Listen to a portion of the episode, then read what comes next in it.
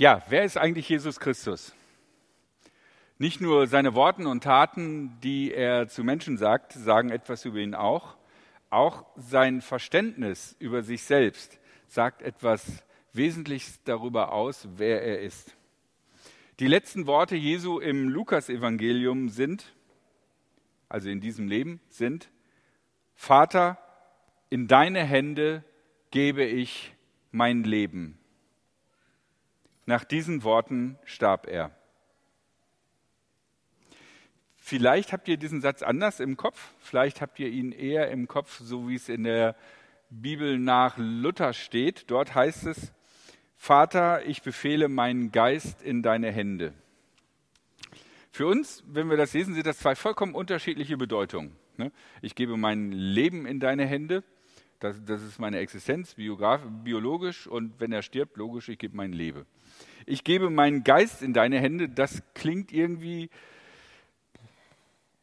also religiös auf alle Fälle. Das klingt irgendwie, das ist nicht einfach das Leben, das ist der Geist, das ist, boah, das ist irgendwie die Seele, irgendwie sowas Ewiges, was er da weitergibt.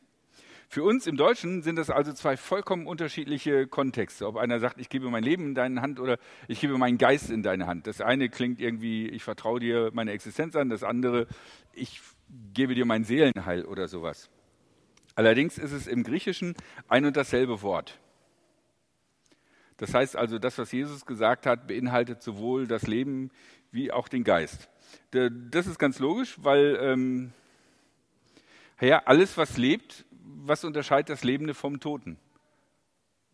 Das Lebende unterscheidet vom Toten, dass es beseelt ist, dass es quasi einen Geist hat.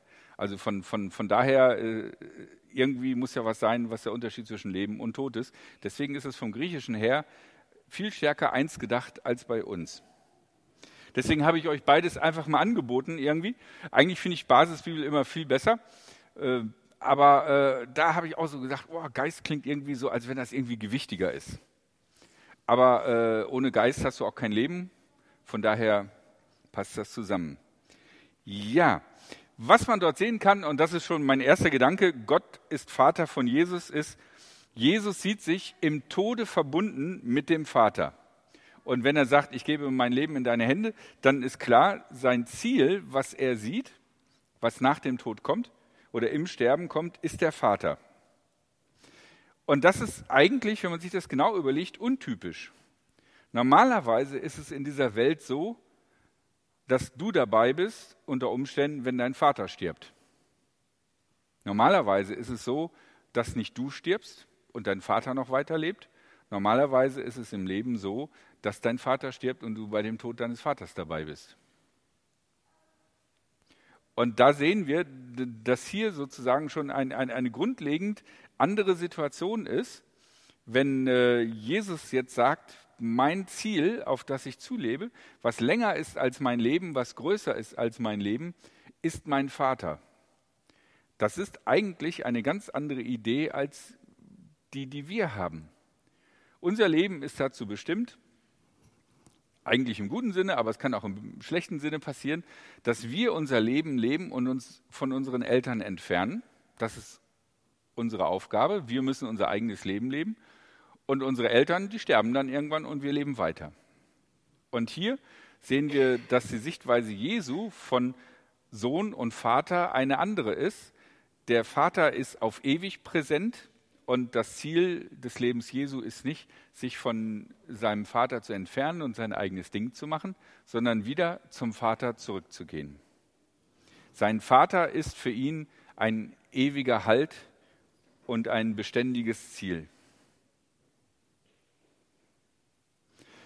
Wenn man diesen Vater als Gott ansieht und nicht als irgendeine menschliche Person, dann ergibt das natürlich auch vollständigen Sinn.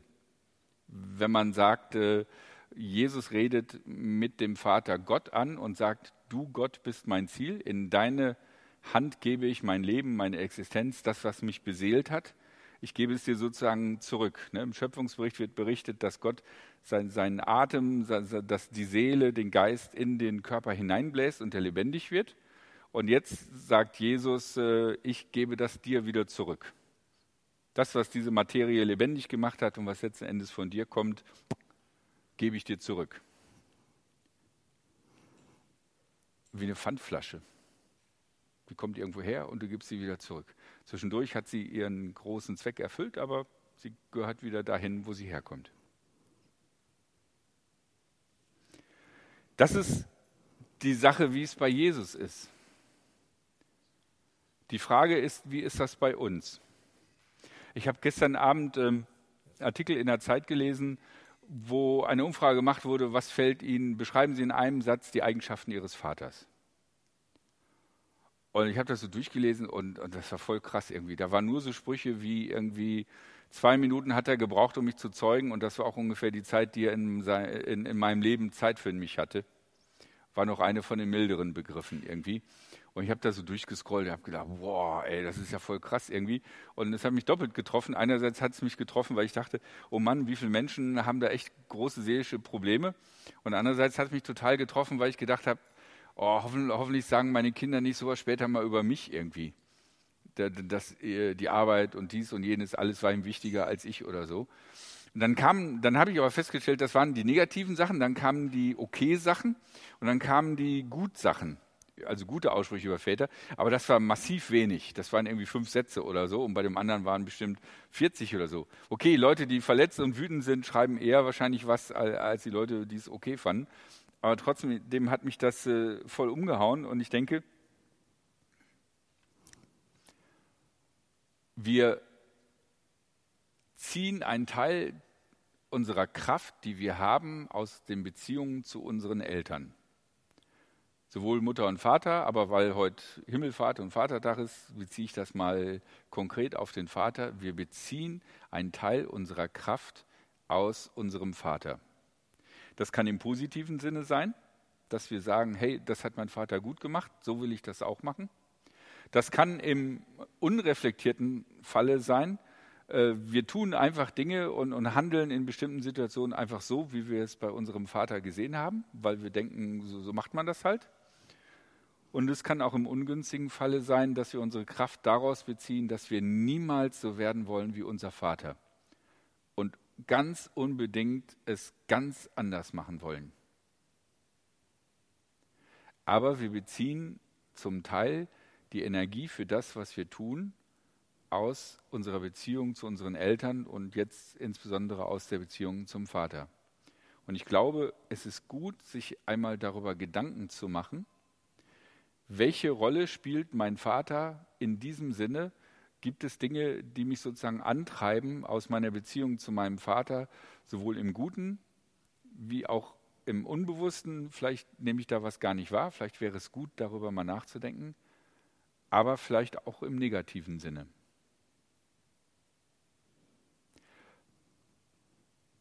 Meiner Meinung nach ist es vom christlichen Glauben her wichtig, dass wir lernen zu vergeben, wenn da schwere Verletzungen sind. Aber ich glaube, allein die Tatsache, darüber mal nachzudenken, was sozusagen treibt mich an, weil die Energie, die wir beziehen, von der sind wir auch abhängig. Von dem Lieferanten. Wir hatten in Wittnau Stromausfall, das war total doof. Ne?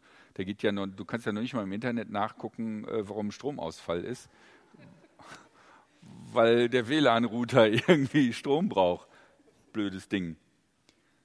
Also, wenn wir von jemandem Energie beziehen, sind wir von dem abhängig.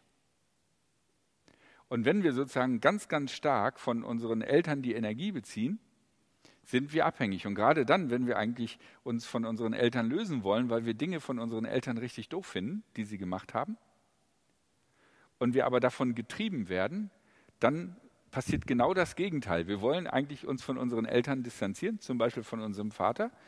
Aber letzten Endes hat er sozusagen immer noch Macht über uns, weil wir die Energie äh, aus dieser Vaterbeziehung ziehen, obwohl wir genau das Gegenteil machen. Aber wir sind energetisch davon abhängig. Und das ist irgendwie eine fummelige Sache, die nicht gut ist.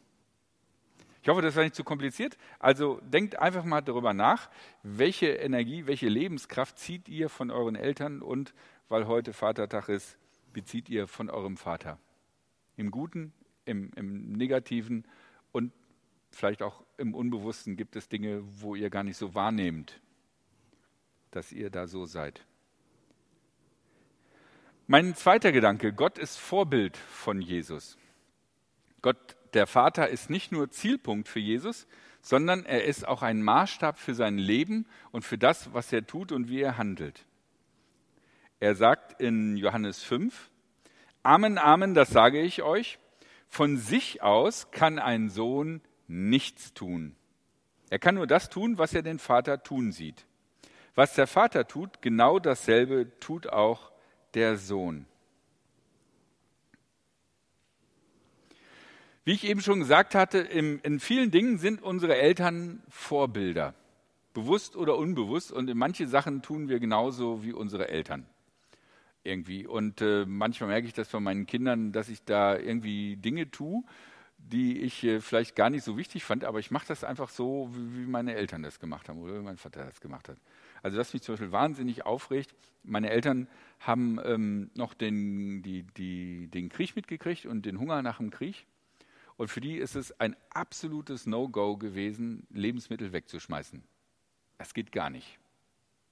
Das geht gar nicht. Und den Teller leer zu essen, ist nicht eine Frage der Höflichkeit oder sonst was, sondern es ist kostbares Lebensmittel, das tust du nicht einfach in Müll. Und äh, es ist einfach so, ich finde es total schlimm, wenn ich nach Hause komme, in den Kühlschrank aufmache und, und, und vier unterschiedliche Käsesorten sind aufgemacht und, und es ist klar, eine davon wird verschimmeln, aber warum kann man nicht einfach die eine Packung leer essen und dann die nächste aufmachen? Warum muss man das gleich alles gleichzeitig aufmachen? Und dann wird es halt einfach weggeschmissen. Ne? Und dann machst du den Mülleimer auf und, oder du machst den Kühlschrank auf, denkst, oh, ist ja Platz im Kühlschrank. Und dann gehst du zur Mülltonne und dann weißt du, ah ja, deswegen. Ey, das, das regt mich bis auf den heutigen Tag auf. Äh, ich habe den Krieg nicht mitgekriegt, aber da bin ich von meinen Eltern geprägt. Bei Jesus ist es allerdings so, dass es nicht nur sozusagen seine Kindheitsprägung ist, wo er gar nicht so viel kann, wo Gott ihn sozusagen geprägt hat und er war noch so ein kleiner Junge und, Gott hat gesagt, hier, guck auf den Kühlschrank, äh, schmeiß nichts weg, sondern ähm, bei ihm klingt das ja anders, wenn er sagt, er kann nur das tun, was er den Vater tun sieht. Nicht, was er damals, als er klein war, den, den Vater gesehen hat, dass er tut, sondern was er sieht. Das heißt, die, die, die, die, das Vorbild Gott des Vaters ist bei Jesus präsent. Es ist keine Vergangenheit. Das ist anders, wie es bei uns vielleicht ist. Bei Jesus geht es also nicht um eine kindliche Prägung, sondern er sieht auf das, was der Vater tut und was er den Vater tun sieht, und das macht er. Sein Handeln wird also nicht aus seiner vergangenen Prägung ge gesteuert, sondern aus dem Hier und Jetzt und aus dem, gemein, aus dem gemeinsamen Handeln mit dem Vater. Ich sehe, was der Vater tut und das mache ich auch. Das heißt, Jesus lebt in einer aktiven Beziehung zu, zu dem Vater und tut, was der Vater tut. Und an dieser Stelle kommt ein ganz, wird langsam ein ganz kleines Problem sichtbar. Ein ganz kleines Problem, äh, was äh, in den abrahamitischen Religionen, Islam, Judentum und Christentum, äh, zu ein bisschen Streit führt. Der Vater von Jesus ist ja nicht irgendjemand, sondern Gott. Und Jesus sagt, ich tue das, was der Vater tut. Jetzt ist aber sein Vater Gott. Das heißt, Jesus sagte, ich tue das, was Gott tut. Ich meine, wie sollen Menschen tun können, was Gott tut?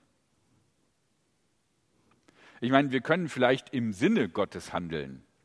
Was weiß ich, Gott erschafft die Welt und ich äh, erschaffe, weiß nicht, baue mir ein kleines Haus, richte einen Garten ein oder so, mach das irgendwie so. Ne? Gott liebt die ganze Welt, ich versuche zu meinem Nachbarn freundlich zu sein oder so. Also wir können im Sinne Gottes handeln, aber wir können ja eigentlich nicht das tun, was Gott irgendwie tut. Das ist uns einfach äh, mindestens fünf Nummern zu groß. Wir sind viel zu winzig, um, um, um in diesem Maßstab von Gott zu handeln. Also was bedeutet das, wenn Jesus sagt, ich sehe das, was Gott tut und das mache ich auch? Da kommen wir an einen schwierigen Punkt, denn da stellt sich die Frage, wenn wir sagen, Jesus ist der Sohn Gottes und Gott ist der Vater von Jesus, äh, in welcher Beziehung steht Jesus jetzt zu Gott? Was bedeutet das, zu sagen, Jesus ist der Sohn Gottes oder Gott ist der Vater von Jesus? Ähm, man könnte vielleicht sagen, ähm, Sohn Gottes, dass er so wie Gott ist, das, so ist das gar nicht gemeint. Sondern Sohn Gottes, das ist eigentlich ein Symbol für eine gute Beziehung zu Gott. Aber mehr auch nicht. Sohn Gottes könnte in, in, gerade auch aus der Antike kommend bedeuten, dass Jesus so eine Art Halbgott ist. So wie Zeus ja auch jede Menge Söhne hatte. Mir fallen keine mehr ein, weil das schon so lange her ist, griechische Geschichten, aber da gibt es doch jede Menge, oder? Herkules, ist Herkules nicht auch so ein Sohn Gottes oder so? Irgendwie so, irgendwie, ne? Und, und äh, da stellt sich dann die Frage, okay, ist Jesus dann ein Halbgott? Weil da hängt ja noch die Maria dran. Oder aber ist er richtig Gott? Aber wenn er richtig Gott ist, dann ist er ein zweiter Gott. Aber sind Christen nicht eigentlich welche, die Monotheismus vertreten, also einen einzigen Gott? Also wie hängt das zusammen? Und genau an dieser Stelle äh, ist, ist auch sozusagen das Konfliktpotenzial zu den drei abrahamitischen Religionen. Ne? Die, die, die Juden, die vielleicht sagen, okay, Jesus war Prophet, boah, vielleicht war er ein Rabbi, ein Rabbi, der ein bisschen Extra-Lehre vertreten hat. Wir haben ein bisschen überreagiert, aber eigentlich war er nur so ein Rabbi oder die Muslime, die sagen, nein, Jesus war ein Prophet, außergewöhnlicher Prophet, sollte eigentlich der großartigste Prophet sein, aber äh, die Menschheit hat es nicht hingekriegt, äh, sie haben ihn missverstanden, dann wollten sie ihn auch noch töten. Äh, zum Glück hat Allah eingeschritten, ist eingeschritten, hat ihn äh, äh, gerettet, dafür ist jemand anders gekreuzigt worden, die Deppen haben das alle nicht gemerkt. Und jetzt musste Mohammed nochmal kommen, um, um die Sache klarzustellen, weil äh, die Menschheit zur Zeit Jesu noch nicht reif war. Oder aber ist damit gemeint, dass Jesus tatsächlich Gott ist. Das ist der Knackpunkt, wo wir hier sind, wenn Jesus sagt, ich äh, sehe das, was mein Vater tut und das Gleiche tue ich auch, aber mein Vater ist halt Gott. Wenn ich das Gleiche tue, dann tue ich Gott gleiche Dinge. Das heißt, ich hätte die gleiche Kraft, die gleichen Möglichkeiten. Okay, und damit kommen wir zum dritten Gedanken, nämlich dem spannenden Gedanken, dass letzten Endes im christlichen Glauben ähm, die Meinung vorherrscht, und so heißt mein Punkt, Jesus ist Gott. Und wo kommt das eigentlich her? Das ist auch innerhalb der christlichen Religion ein bisschen umstritten. Es gibt auch christliche Sekten, die das leugnen, zum Beispiel die Zeugen Jehovas, die, die sagen, Jesus ist Gott ähnlich, aber nicht Gott gleich oder so und, und, und ist nicht irgendwie ähm, ein Teil von Gott da gibt es tatsächlich auch nicht viele großartige Sätze. Es ist nicht so, dass Jesus aufgetreten ist und gesagt hat, Leute, ich bin Gott, kniet nieder. Hier mal kurz eine Feuersäule, pow. Hier mal kurz Feuer und Schwefel auf, äh, welche Stadt sollen wir mal nehmen? Irgendwie auf Bethlehem, weil äh, ich musste umziehen an den See Genezareth, weil sie mich da nicht wollten. Zanken sondern äh, Jesus ist als ganz normaler Mensch durch die Gegend gelaufen und, und hat seine Füße auch äh, an irgendwelchen Steinen gestoßen. Jesus sagt, ich und der Vater sind untrennbar eins. Okay, da sagt Jesus also, ich und Gott, wir sind äh, eins, wir sind untrennbar. Das kann natürlich unterschiedliches bedeuten. Das kann bedeuten, wir sind untrennbar. Damit ist gemeint, wenn du irgendwo hingehst, siehst du Jesus und auch den Vater. Das ist so wie mit Dick und Doof, Pat und Patachon. Äh, weiß ich, wen gibt es da heutzutage? Keine Ahnung, irgendwie. Also, weißt du, halt so Leute, die immer im Doppelpack auftreten. Und ähm, die sind aber trotzdem noch unabhängig voneinander und eigene Personen, obwohl man manchmal bei, bei Ehepaaren manchmal denkt äh, oder bei so Pärchen denkt, irgendwie, wenn die frisch verliebt sind, sind die überhaupt noch irgendwie, naja, egal. Also, wenn Jesus sagt, ich und der Vater sind untrennbar eins, muss das noch lange nicht bedeuten, dass Jesus göttlich ist, sondern äh, das bedeutet irgendwie, äh, wenn Gott sagt, äh, ey, wir müssten mal über Bethlehem äh, Feuer runterrechnen lassen, dass Jesus sagen würde, ja, das habe ich auch gedacht oder so. Ne? Also die sind halt einfach immer einer Meinung. Irgendwie. So wie gute Eltern. Ne? Gute Eltern, da versucht das Kind äh, einen gegen anderen auszuspielen, aber es erlebt immer wieder, ja, äh, frag Mama, frag Papa und immer, es kommt das Gleiche raus. Ne? Ja, das hat Mama auch schon gesagt. Was kann das bedeuten? Wenn man den Satz weiter guckt, machst du mal zack, eine weiter, dann ähm, heißt es weiterhin, und das zeigt, dass die Menschen diese Aussage von Jesus anders verstanden haben. da hoben die Anwesenden wieder Steine auf. Also sie hatten schon mal eine Stelle, wo, wo sie sich so geärgert hatten über Jesus, dass sie gedacht haben, steinigt ihn. Und jetzt hoben sie schon wieder die Steine auf, um ihn zu steinigen. Jesus hielt ihnen entgegen, ich habe im Auftrag des Vaters vor euren Augen viele gute Taten vollbracht. Für welche dieser Tat wollt ihr mich jetzt hier eigentlich steinigen? Die Juden antworteten ihm, wir steinigen dich nicht wegen einer guten Tat, sondern wegen Gotteslästerung. Du bist ein Mensch und gibst dich selbst als Gott aus.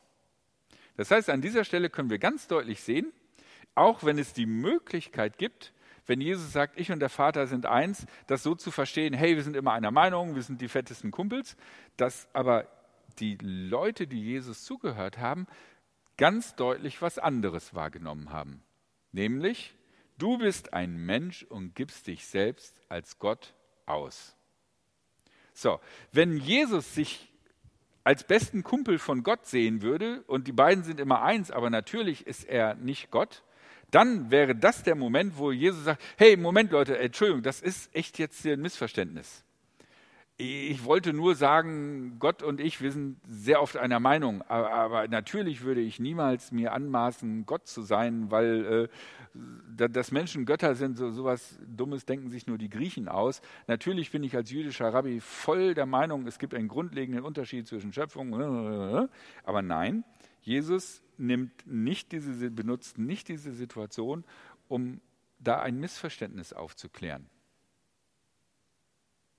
Das heißt, diese Aussage der, der Anwesenden, du bist ein Mensch und gibst dich selbst als Gott aus, wird nicht von Jesus bestritten, sondern wird im Grunde genommen nochmal durch das, was er sagt, ein bisschen verstärkt.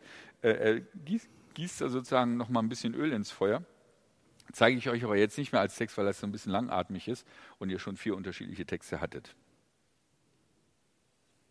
Also ganz deutlich, an diesem Punkt sehen wir, dass Jesus sich selber nicht nur als Sohn sieht von Gott, sondern dass er sich als eins sieht mit Gott.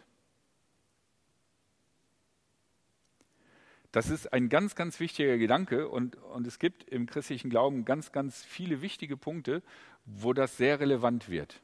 Und wir haben in den letzten Jahrzehnten sehr, sehr stark auf Jesus als den Menschen geguckt und ihn weggerückt von Gott und ihn mehr als idealen Menschen, tollen Prediger, großartigen Humanisten gesehen und betrachtet und weniger als dass er Gott gleich ist. Und das kann uns ganz leicht in die Bedrulle, Bedrulle bringen. Weil dann ist es tatsächlich so, dass der allmächtige Gott einen kleinen, schwachen Menschen sich auch herauspickt, auch den, mit dem er einer Meinung ist, und den einfach umbringt für die anderen. Und das ist ein ganz komisches Bild. Wenn aber Jesus der Sohn Gottes ist und gleichzeitig aber auch Gott ist, dann reagiert Gott seinen Zorn nicht an irgendeinen unschuldigen Unbeteiligten ab, sondern trägt selber das Urteil. Von daher ist der Gedanke, dass Jesus als Sohn Gottes nicht nur ganz eng mit Gott verbunden ist, sondern Gott ist, ein ganz, ganz wichtiger Gedanke, der hinten raus sehr viel Sinn ergibt und sehr wichtig ist. Okay. Ja, das war einiges über Jesus. Die Frage ist äh, heute Himmeltag, Himmelfahrt, Vatertag, was haben wir davon? Wie Jesus, so verdanken auch wir unser Leben Gott. Und so wie Jesus sagen auch wir zu Gott Vater. Und es bedeutet ein bisschen was anderes, als es für Jesus bedeutet hat. Aber auch für uns gilt, wir kommen von Gott dem Vater und wir werden wieder gehen zu Gott dem Vater. Gott ist für Jesus ein Vorbild. Er versucht, die Dinge zu tun, die Gott tut. Das Level, wie Jesus das macht, ist definitiv anders wie bei uns. Aber ich glaube, auch wir dürfen davon lernen, dass wenn Gott unser Vater ist, dass wir uns von ihm prägen lassen.